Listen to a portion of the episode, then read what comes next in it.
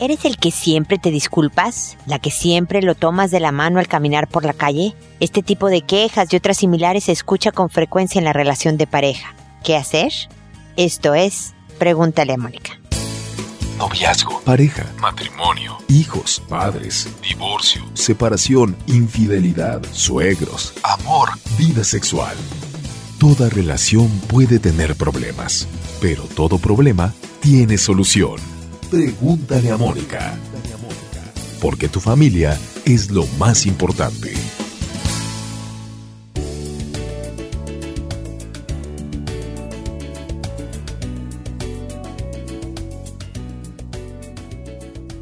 Bienvenidos amigos una vez más a Pregúntale a Mónica. Soy Mónica Bulnes de Lara, feliz, ya lo saben, de encontrarme en este espacio que compartimos juntos, no solo a través de este podcast en www.preguntaleamónica.com, sino en Facebook, Twitter, Instagram, Pinterest, eh, LinkedIn, YouTube, en dos libros todas las herramientas, ideas, reflexiones, estrategias, etcétera, que les ayuden a construirse una buena vida, una vida feliz, teniendo mejores relaciones con su pareja, con sus hijos, con sus compañeros de trabajo, en su vida personal en general, con la familia. Bueno, el día de hoy ya, entrando en materia, eh, hablamos de cuando sentimos, esto pasa en todas las relaciones, ¿eh? puede ser de amistad. Yo soy la que siempre busco a las amigas para organizar cosas, ¿no? Pero se da mucho más en la relación de pareja. Yo soy la que siempre, la cariñosa, la que siempre le tomo de la mano, la que siempre me acerco a darle un abrazo o un beso, o, él puede decir yo soy el que siempre estoy pidiendo perdón, o el que se acerca para empezar a arreglar las cosas, ella no toma la iniciativa, y estamos esperando este eterno 50 y 50. Si yo lo hago algunas veces, tú deberías de hacerlo algunas veces. Si has visto que yo soy el que me acerco a disculparme, pues ahora te toca a ti, ¿no? Y cuesta trabajo aceptar las diferencias, las maneras distintas de ser del otro y nos toma tiempo también aceptar que estar en esta eterna expectativa del ideal que yo tengo en la cabeza me va a traer muchas frustraciones y mucho distanciamiento. La verdad es que la relación de pareja nunca, jamás es 50 y 50. En algunas cosas sí. He oído cómo hay parejas, sobre todo cuando están saliendo, están de novios o así, ¿no? Pues mira, yo pago la mitad de las veces y ella paga la otra mitad. O, mira, yo pago el otro día una, una persona me decía, ¿no? Yo pago las entradas del cine, ella paga las palomitas, ¿no? Y el refresco. Y entonces siente que es más equitativa la cosa, pero en muchas otras o en las cosas en las que les damos peso a lo mejor, no es así. Y creo que pueden ayudar dos cosas. Primero, tener en la cabeza la visión del objetivo final. A ver, si a mí me gusta, y siempre uso este mismo ejemplo, me perdonarán los que ya me lo hayan oído antes, si a mí me gusta ir en la calle caminando de la mano con mi pareja, yo sea el hombre o sea la mujer, ¿qué importa quién empezó? ¿Qué importa si yo soy la persona que me acuerdo de estas cosas o que me hace falta? Si a mí me hace falta más este contacto físico, pues qué padre que lo puedo obtener al tomarle la mano a mi marido en la calle para seguir caminando. Si yo me estoy fijando, no, fíjate que ya van tres veces, las próximas tres le tocan a él o no hay manita en la calle, pues a lo mejor me voy a quedar muy triste de ver que de las cinco veces se acordó una, o ni siquiera una, ni las cinco, o me explico y al final hay este distanciamiento porque él sí va a notar, mira qué raro, Mónica no me dio la mano, estará enojada, estará pasando algo raro, y eternamente se producen roces cuando al final lográbamos antes estar caminando de la mano. Entonces, dejar de estar en esta contabilidad, en México se le llama hacer cuentachiles, ¿no? Sino tener esta visión del objetivo final. ¿Qué es lo que quiero? Luego, apreciar la manera del otro de expresar lo que nosotros expresamos de una manera específica. Por ejemplo, hay personas que son muy buenas para decir, perdóname, me equivoqué. Hay otras personas que nada más se acercan y te vuelven a hablar dulce o te traen un vasito de agua o, o que significa perdóname. Pero nosotros no queremos leer la forma en que nos expresan cariño. No, pues es que, eh, que él venga y, cambie el foco de mi lámpara, ¿no? En mi buró, en la recámara. Para mí eso no es que me quiera, que me diga que me quiere con estas palabras, ¿no? Y nuevamente nos llenamos de frustraciones, de reclamos y de exigencias, desperdiciando todas las oportunidades en donde sí nos dijeron te quiero, pero de la manera particular que es nuestra pareja. Esto es aceptar en verdad quién es el otro. Nada de esto es fácil. Hay unas que se nos facilitan más y otras que no tanto. Pero el estar quejándote, yo siempre soy el que, ¿no? Yo siempre soy la que, de verdad solo trae distanciamiento, tristezas y frustraciones. Así que espero que les sirvan estos comentarios para mejorar la relación de pareja. Y ahora me voy a sus consultas, que como saben respondo por orden de llegada. Les cambio el nombre a la persona que me escribe y a todos los que meten en el correo si tuvieran nombre propio. De hecho les pongo nombre por orden alfabético, así que eh, salvo algunas excepciones porque me sugieren un nombre en particular, eh, un alias. En general yo les pongo el nombre y ya voy por orden alfabético para facilitarme la tarea. Otro punto muy importante a mencionar, como les pido siempre, no me consulten sobre cosas inminentes, sobre cosas que van a suceder en los próximos días. Trabajo en otras cosas y recibo muchas preguntas y publico un programa a la semana y por lo tanto me puedo llegar a retrasar un tiempo, varias semanas en responderles. Y si ustedes en tres días iban a ir a hablar con la profesora del hijo o iban a resolver algo importante con su pareja o demás, no voy a llegar háblenme, pregúntenme de cosas sobre cómo puedo hacer que mi adolescente responda mejor a o qué hago eh, para mejorar mi relación de pareja. Algo más de principio filosófico, de manejo en general, pero que no tenga una fecha de resolución precisamente para que eh, pueda yo llegar a tiempo con mis comentarios. Y si no llegué a tiempo, les pido una enorme, enorme disculpa, pero espero que de todas maneras les sirvan, les ayuden para dirigir, direccionar, sumar a lo que ustedes ya estaban trabajando en el tema del que me consultan, ¿ok?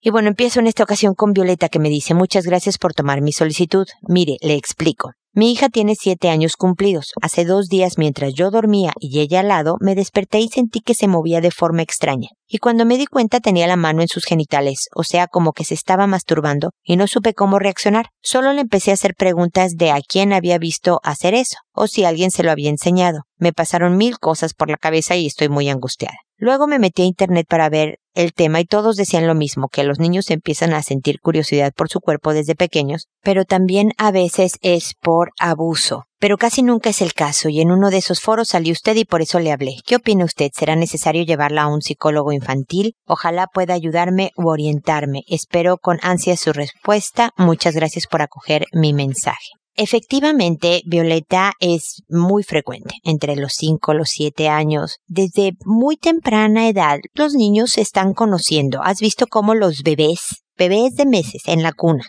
de repente se descubren la mano. La verdad es extraordinario ver cómo pasa su propia mano por enfrente de su cara y de repente se maravilla de ver esta cosa, ¿no? De cinco dedos que se mueven, no sabe que son cinco dedos, por supuesto. Pero desde ahí empieza el autodescubrimiento, entender que soy una persona individual, distinta, lejana, desconectada, digamos, de mi mamá y que funciona de distintas maneras. Y los pequeños también desde muy temprana edad van descubriendo que al tocarse sus genitales sienten placer. Y aunque muchas, la gran mayoría de las ocasiones no tiene toda la sexualización que para nosotros como adultos tiene la conducta, de todas maneras hay que guiarla. Yo siempre doy el mismo ejemplo, ya burro con mi eterno ejemplo, de que es bien natural, bien normal que un niñito de dos años, porque no tiene habilidades verbales muy extendidas, muerda para obtener un juguete que tiene otro niñito. Es natural, normal que haga eso. Yo quiero esto, él lo tiene, no lo suelta, lo muerdo.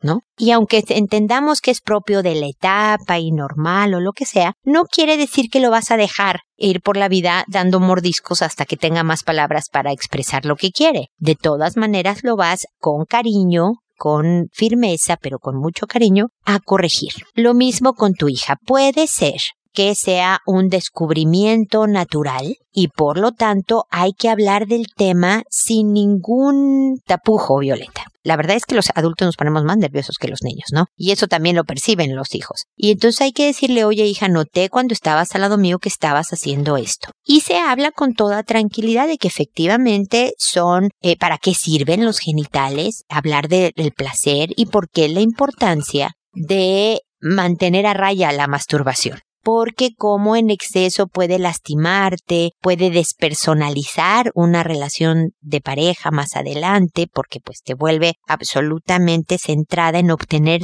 tu propio placer y no piensas tanto en el placer del otro. Y además como el otro no sabe qué es lo que a mí me gusta y yo sí sé lo que a mí me gusta, entonces por eso despersonaliza cuando se hace en exceso, pero además todo esto es para más grandes y bla bla bla. Y tener toda esta buena conversación con términos de siete corta, no extensa, corta y a lo mejor en dos, tres días tu hijita te pregunta otra cosa y tú sigues hablando del tema y bla, bla, bla. Pero también ver si hay algunos temas que le producen ansiedad. Muchas veces se ha visto que así como comerse las uñas, como arrancarse pelo o cejas, que es formas de desahogar ansiedad, algunos niños optan por la masturbación para desahogar ansiedad. Entonces tenemos que revisar la vida de la hija, en este caso, y ver si hay algún tema que le esté provocando excesiva ansiedad que tengamos que ayudarle a modificar o nosotros modificar para ella. Espero que todos estos lineamientos te sirvan, Violeta. Si no, ya sabes, seguimos en contacto para hablar más a profundidad sobre el tema. Luego está Yolanda, que me dice, mi hija de 11 años le escribió una carta a su prima de 8 años, donde le decía que le gustaban sus besos, y textual. Me gustaría hacer sexo contigo todo el día. Estoy choqueada porque en casa siempre fuimos cuidadosos en preservar su inocencia. Sé que está entrando en la pubertad, pero quisiera saber cómo encarar el tema y qué tan grave es. Muchas gracias. Mira, siempre los papás nos sorprende descubrir que nuestros hijos están mucho más enterados de muchos temas que nosotros mismos, ¿no? o de lo que nosotros nos imaginamos que lo están. Y siempre, como dices tú, nos produce un shock el saber que tu hija, tu inocente pequeñita de 11 años, pues está hablando de sexo, ¿no? Grave, grave no es. ¿Es algo a manejar? Sí, definitivamente. Lo mismo que le decía Violeta, ¿no? Es sentarte con la hija y decirte, mira, encontramos esta carta, sé que le escribiste a tu prima de ocho años y, y hablar sobre, pues, la imposibilidad de tener sexo con parientes. O sea, bueno, posible se puede. Y decírselo así, tiene 11 años, ¿eh? ya puede entender. O sea, de que puedes tener sexo con parientes se puede. No es lo recomendable porque además genéticamente ocurren muchos, muchos riesgos. Y bueno, y en, en caso de ustedes que son dos niñas, dos niñas menores, donde tú eres muchísimo más grande que tu primita, en donde a lo mejor estás poniendo temas para ella de los que no está preparada para recibir. O sea, no, solo tienes que ver por tus deseos, querida hija mía, sino también por el daño o no daño que le vas a hacer a otra persona, ya sea tu prima o cualquier otra, ¿no? Yo sé que la quieres mucho y de que darse besos es algo rico y demás, pero además de que esto es inapropiado, y no debe de volver a ocurrir. Todo esto es lo que pasa, ¿no? Con respecto al sexo. Pregúntame, no le estás castigando, no le estás diciendo que cómo se le ocurre que, que eres lesbiana o que no, no, no, nada más es, mira, esto no se hace,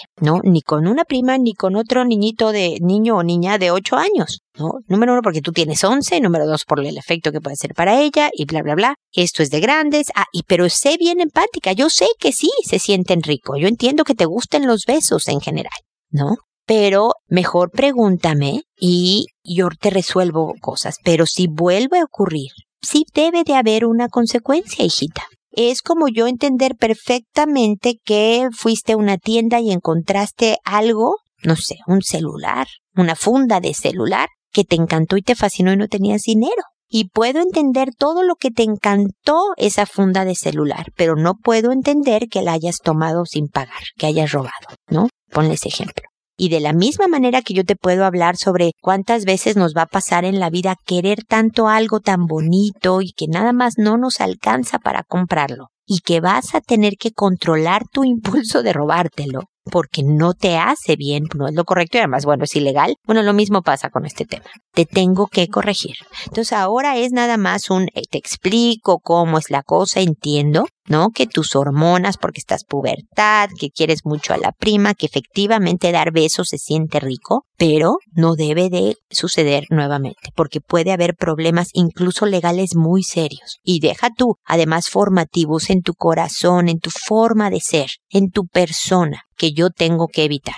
Entonces a la siguiente sí va a haber algún tipo de consecuencia, pero hija, mejor pregúntame, averigüemos. Y cuando tengas ganas de dar besos, a ver, ¿qué se te ocurre? Mira, hay veces que salir a caminar, el ir con gente, ¿no? Hay veces que ir con más gente te distrae la cabeza. Porque imagínate que vieras a tu mamá, querida hija, que vio a un hombre guapo en la calle y que corriera a abrazarlo y besarlo. ¿No sería un poco extraño y medio mal que tú lo verías que yo hiciera eso? Tengo que tener autocontrol y veo hombres guapos o tu papá podría ver mujeres guapas. Entonces le das como ejemplos, pero con toda tranquilidad formativa, Yolanda, no con castigo y demás, pero sí leyéndole un poco la cartilla de que esto se debe de parar y que no puede estar actuando ante cualquier impulso pregúntale qué entiende ella por sexo, porque a lo mejor esto de hacer sexo para ella es solo darse besos, a lo mejor es un poco más, a lo mejor hay que vigilar un poco más qué es lo que está viendo en YouTube, en eh, si tiene celular en su celular, estar un poco más cercano en las amistades, en Facebook y demás, porque hay que ver de dónde está tomando toda esta información.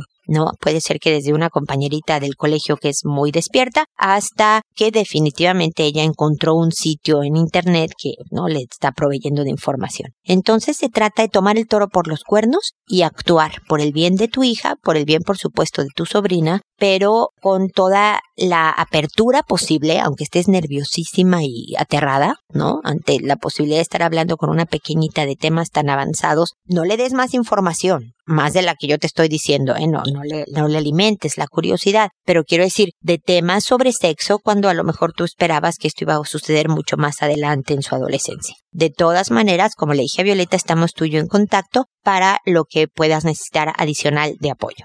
Zulema nos escribió y me dice, buenas tardes, leí en la web que podría hacerte una pregunta acerca de un caso. Hoy encontré en la habitación a mi hijo de 5 años con su primito de 6 años. Ambos niños tenían la pantaleta abajo. Cuando ingresé le pregunté qué pasaba y mi hijo me respondió que estaban jugando. Me dijo que el primito le dijo que jugaran a cogerse el pene. El primito así lo confirmó. Yo indagué que de dónde había sacado ese juego y él no supo dar respuesta, que se lo había inventado. Luego sigo indagando de lo que hicieron al jugar y mi hijo me dijo que el primito le había lamido el pene. Me quedé mirando al otro niño y pregunté si era verdad. El niño lloró y me dijo con la cabeza que sí. Me asusta pensar que algo malo haya pasado y quiero saber qué debo hacer ya que temo que sea algún adulto que esté teniendo una práctica de abuso sexual. Mira, efectivamente hay que investigar más. Obviamente esta no es una situación de abuso, son dos niños en edades similares experimentando, conociéndose, porque mira, bajarse los calzones, tocarse sus genitales, esto sí hacen los niños de esta edad. Ya lamer, ya chupar, el pene, no los genitales, ya no es algo propio característico de esta etapa, ya es un aprendizaje. Puede ser nuevamente que el niñito tenga hermanos mayores y haya visto cosas que estaban viendo los hermanos mayores. Pudo haber pasado por una película que los papás estuvieran viendo y no le cambiaron a tiempo de canal o de no apagaron el aparato lo suficientemente rápido. No lo sé de dónde. O puede ser un caso de abuso sexual. La cosa es que esto sí amerita mayor información. Nuevamente, con tu hijo de 5 años tienes esta práctica de que el cuerpo se respeta, que no permites que nadie toque, ni tú tocas, ni tú ves, ni tú, no, si quieres saber algo de tu cuerpo, pregúntame. Y investigamos los dos y yo te explico de qué se trata y todo esto, pero ni con otros, ni para tocar, ni para ver. Pero con tu sobrino, pues sí, Zulema, hay que investigar más. Fíjate qué pasó esto, querida cuñada o hermana, y lo raro no es que se estuvieran bajando los chones para ver qué tiene cada quien, eso es normal. Lo raro es esta parte donde ya estaban haciendo más cosas con los genitales. Y hay que averiguar, porque si son los hermanos mayores, los hermanos mayores tienen que tener más cuidado en la presencia del hermanito, porque si es abuso sexual el enseñarle a un niño menor contenido pornográfico, por ejemplo eh, nada más, no le tocaron, no hicieron nada, pero se lo enseñaron, eso es, se toma como un abuso y es un delito, ¿no? Además de hacer un daño tremendo. Entonces, eh, sí, significa que aquí se requiere más investigación, así que mucha suerte con todo tacto y cariño porque esto va a conmocionar, ¿no? Y te van a tachar de exagerada y demás. Es como te repito, es normal que se bajen los chones, que se toquen. Ah, mira, yo este es el tuyo y este es el mío. Pero ya como el chupar genitales ya habla de un conocimiento de conductas que hay que investigar más, nada más. Es pura investigación, no estás acusando todavía a nadie. Nada más es saber qué fue lo que pasó, de dónde sacó estas ideas, porque no se inventan de la nada los pequeñines conductas como esta. Angélica me dice, hola Mónica, vivo con mi hermana y sus hijas de 18 y 12 años desde hace casi un año. Llegaron a la casa que arriendo después de no encontrar algo cercano. Ella está separada desde hace por lo menos cinco años, la última de varias. Pasa que es muy agresiva con sus hijas y a la mayor le coarta mucho la libertad. La chica ni hablar de salir sola a la calle siquiera, ambas se ven como anuladas. Por otro lado, les da todo lo material que se les ocurre darle. Desde muy chicas tienen planes de llamadas y datos en sus celulares. La cuestión es que yo veo todo un descalabro en sus vidas y me siento impotente. Escucho cómo las trata y las anula, para después las tres ver la comedia y matarse de la risa. A la mayor le he permitido que venga su novio sin saber su madre, para que pueda verlo ya que no le da permiso para salir. Han tenido discusiones dolorosas donde ha querido irse de la casa, la última hace unas dos semanas donde a las dos de la mañana le di argumentos para que no se fuera así. Por otro lado, cuando están en armonía con su madre, le compra cosas, no las trata mal, etc. Se comporta conmigo como si no existiera. Ayer mismo les pedí a las dos que me ayudaran con algo para mi parroquia y ambas se negaron. Sufro por cómo las está criando mi hermana, por el ejemplo que también les está dando, y por otro lado quiero estar lejos y que se haga lo que tiene que ser nomás. Funciono dentro de mío como una madre activa en formarlas, guiarlas, pero soy su tía nomás. Y ellas solo cuando están afligidas escuchan lo que les digo. Yo obviamente no conozco la historia de mi hermana. No, yo obviamente conozco la historia de mi hermana, perdón, y hay mucho de no sanarse, pero también hay una adulta que está haciendo una elección absolutamente fuera de la vida en este señor que nosotras conocemos, impotente y a punto de alejarme física y emocionalmente porque estoy agotada y decepcionada de estas niñitas que inevitablemente han sido contaminadas por su madre. No sé qué hacer. Oro mucho, por supuesto, pero mi cabeza anda a mil y creo que no estoy escuchando lo que me quiere decir el Señor. ¿Será que tú lo escuchas más claro que yo? Un abrazo y gracias por tu servicio. Mira, Angélica, yo nada más espero darte ideas que te ayuden en esta difícil situación, porque efectivamente la ignorancia es una bendición. El no ver cómo nuestros hermanos, por ejemplo, educan a sus hijos ayuda a que no haya tantos desacuerdos entre familias, porque la verdad es que si en una pareja hay desacuerdos sobre cómo educar a los propios hijos, imagínate entre dos familiares, ¿no? Debe de haber mucho más diferencias y siempre es complicado el tema. Yo puedo entender la angustia que tú sientes al ver las malas prácticas que puede tener tu hermana en lo referente a la crianza. Lo que no te recomiendo es que hagas nada a sus espaldas. El darle permiso a la, a la hija, a tu sobrina, de que vea al novio sin autorización de, tu, de su mamá, es meterte en terrenos que no te corresponden yo creo que podrías estar en un problema tremendo, Angélica, y después provocar que incluso estas sobrinitas se vayan en contra tuya, pues porque tienen que congraciarse con su propia madre, ¿me explico? Yo creo que debes de hablar con tu sobrina y decirle, mira, fíjate que me di cuenta que no es lo mejor que le estemos ocultando cosas a tu mamá de este tipo, así que por favor dile, ¿no? Que quieres ver a tu a tu novio en la casa, porque si no se lo voy a tener que decir yo, nada más para transparentar las cosas, ¿no? Y dejar que las cosas sucedan, Angélica. Yo creo que es conveniente que hables con tu hermana para que siga buscando algo cercano y tal vez no vivir juntas, porque te está acabando a ti. Tú debes de ser tía de tiempo completo. No eres su mamá. Estas pequeñitas tienen a su mamá. Que ojalá funcionara de otra manera, pues sí, Angélica, sería lo ideal. Pero tu jurisdicción es tan limitada que verdaderamente te hace hacer muy poco, recibir aún menos y ponerte en riesgo y desgastarte de a pocos. ¿Me explico? Yo creo que seguir pidiendo mucho porque estas niñas estén bien. Ya tienes una sobrina que es mayor de edad, otra pues que está en plena adolescencia, pero que sabe que te tienen. Pero el, hablar con la hermana y decirle, oye, mira, yo creo que porque tenemos estilos diferentes, no le digas, yo creo que tú lo haces todo mal y cómo es posible, mira el daño que estás haciendo, pues si tenemos estilos diferentes, yo manejaría distinto a mis sobrinas tal vez de lo que tú lo haces, ella te va a cantar que como tú no tienes hijos no sabes de lo que hablas, pero pues bueno, yo me imagino que lo haría distinto. Y para mí me resulta muy estresante todas estas discusiones, esta dinámica familiar. Entonces te voy a pedir, querida hermana, te quiero con todo mi corazón, pero que sigas buscando a una casa porque no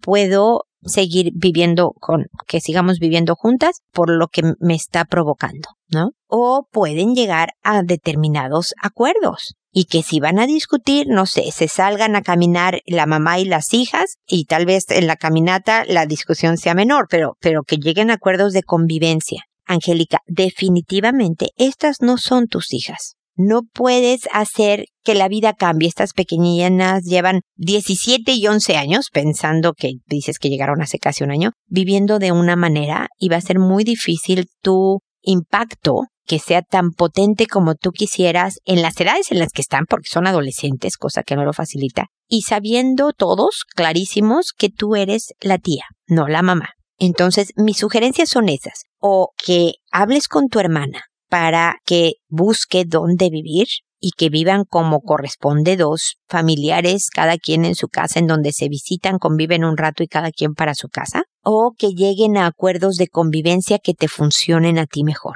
no volver a tener secretos porque no, no ayudas en la relación madre-hijas entre ellos y tampoco te ayuda a ti, te puedes meter en problemas. Y también poner reglas de convivencia con estas adolescentes, que serán muy como sean, pero si tienen que ayudar en determinadas cosas, no sé si en la parroquia, pero en determinadas cosas, que tengan responsabilidad les va a ayudar. Y esta es tu casa y son tus reglas. Y entonces es importante por el bien también de ellas y de toda la convivencia familiar que se cumpla, pero siempre con lo que siempre digo, cariñosa firmeza. Ahora, son adolescentes y que lo van a hacer con cara y quejándose de que qué horror, la vida es injusta. Eso no lo hacen porque estén mal educadas, eso lo hacen porque son adolescentes, pero si sí lo están haciendo y demás, quiere decir que hay también buenas cosas en ellas. Así que ánimo, Angélica, nunca es fácil lidiar con este testimonio tan cercano de una crianza con la que tú no estás tan de acuerdo, ¿ok?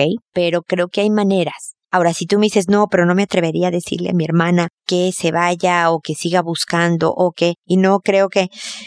Entonces, mi querida Angélica, lo único que te puedo decir es que tú estás asumiendo este compromiso, tú estás asumiendo estas condiciones y por lo tanto, al momento en que aceptas estas condiciones porque no estás dispuesta a cambiarlas, ya no puedes quejarte, ¿no? Es como tener dolor de cabeza, no tomarte una medicina y no querer tomarte una medicina y, y además estarte quejando. Pues no, mm, si no te la vas a tomar, no te quejes, me explico. Hay caminos de armonía, hay caminos de una vida más fácil. Ojalá puedas tomar alguno de ellos de los que hay. Hay varias opciones. Incluso puedes hacer una reunión familiar y que entre todos hagan una tormenta de ideas. Pero se vale el que tú le digas, sabes que estoy muy alterada por todas estas discusiones, por esta manera de hacer las cosas, quiero un poco de paz, vamos a llegar a acuerdos y que entre todos estén bien conscientes de lo que se está tratando es de hacer un ambiente mejor en casa y así pudieras provocar que haya más colaboración. De todas maneras, como todas les he dicho a todas las anteriores, sigamos en contacto para cualquier otro apoyo adicional. Ánimo y fuerza, ¿ok?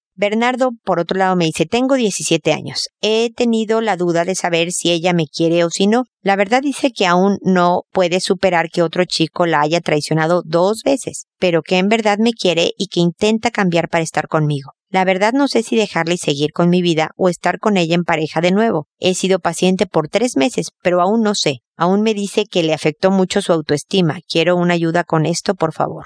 Mira, Bernardo, cuando ves que la cosa ya por tres meses. No está funcionando porque por supuesto que ella debe de estar muy lastimada, ¿no? Definitivamente puede estar muy lastimada. Pero eso no justifica a un maltrato, digamos, que no se porte bien contigo, que no esté dispuesta a verdaderamente manejar su conducta ella para tener una buena relación contigo. Entonces, yo creo que es muy válido decirle a una persona, mira, yo entiendo perfecto, no estoy enojado, no estoy sentido ni nada, nada más lo que veo es que tienes todavía que hacer un trabajo personal para superar estas traiciones que sufriste antes, para reforzar tu autoestima y entonces tal vez más adelante podamos hablar de algo tú y yo. Pero por el momento, no solo tú estás afectada, me estás afectando a mí y no nos vamos a hacer bien, ni tú ni yo juntos porque estamos todos afectados. Entonces creo que es bien sano y me va a costar trabajo porque, no sé, me caes bien, me gustas, ¿no?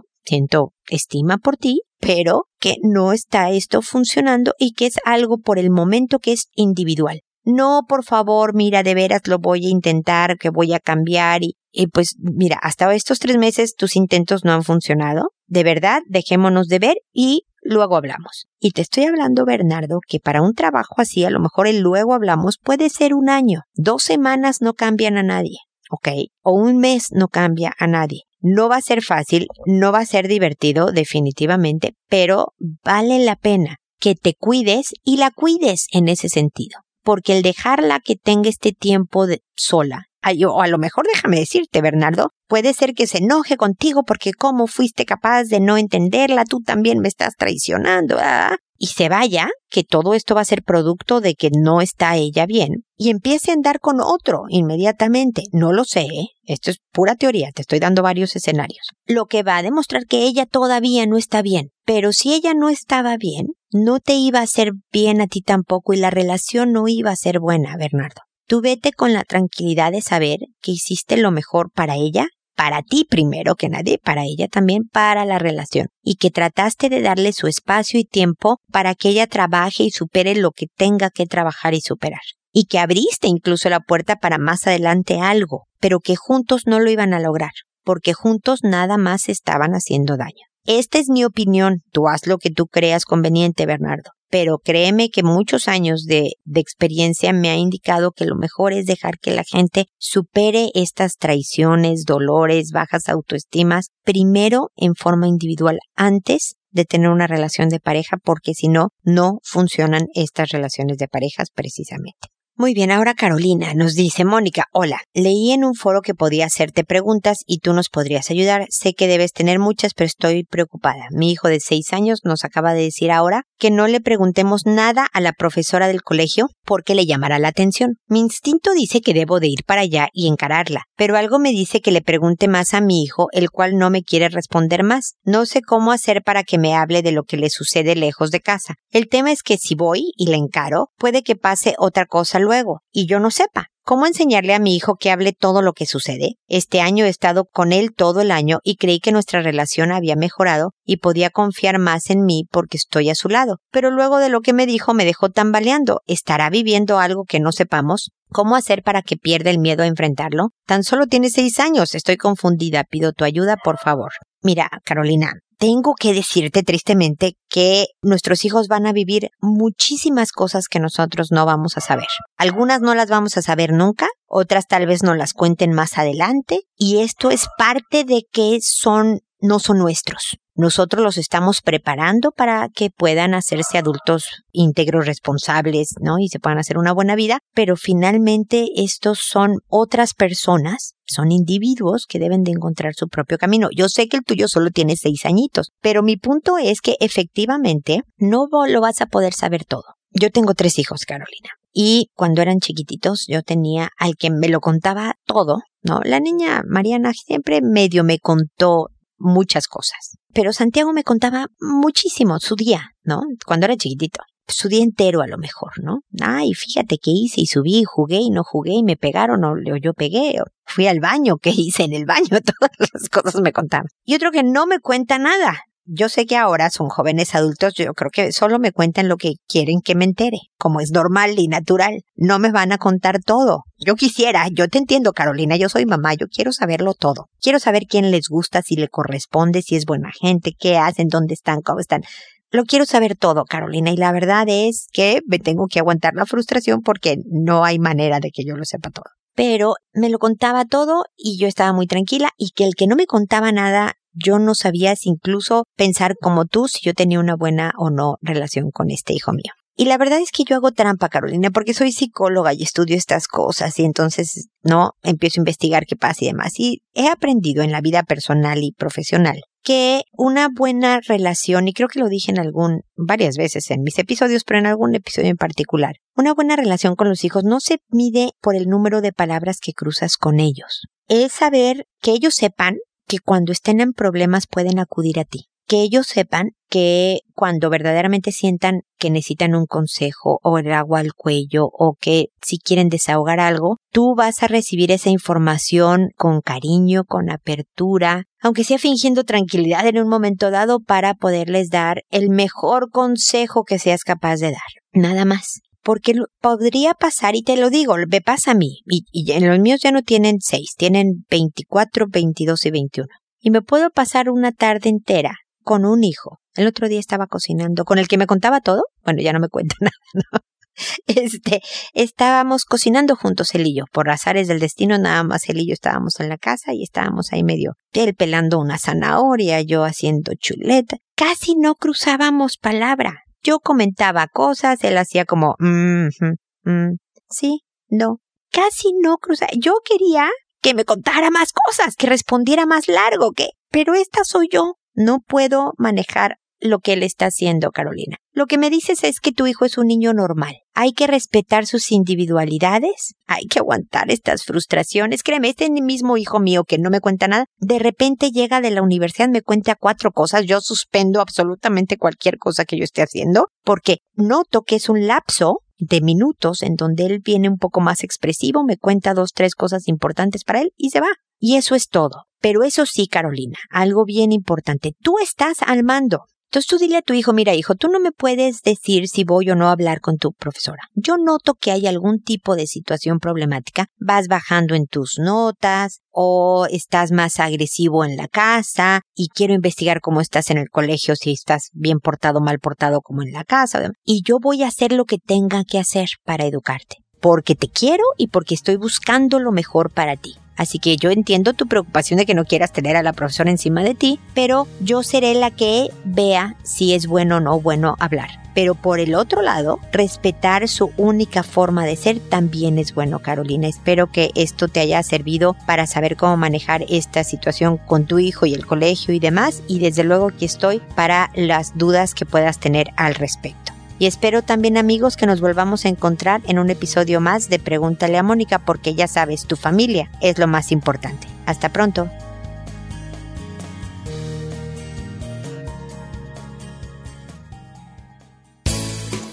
¿Problemas en tus relaciones? No te preocupes, manda tu caso, juntos encontraremos la solución. www.preguntaleamónica.com Recuerda que tu familia es lo más importante.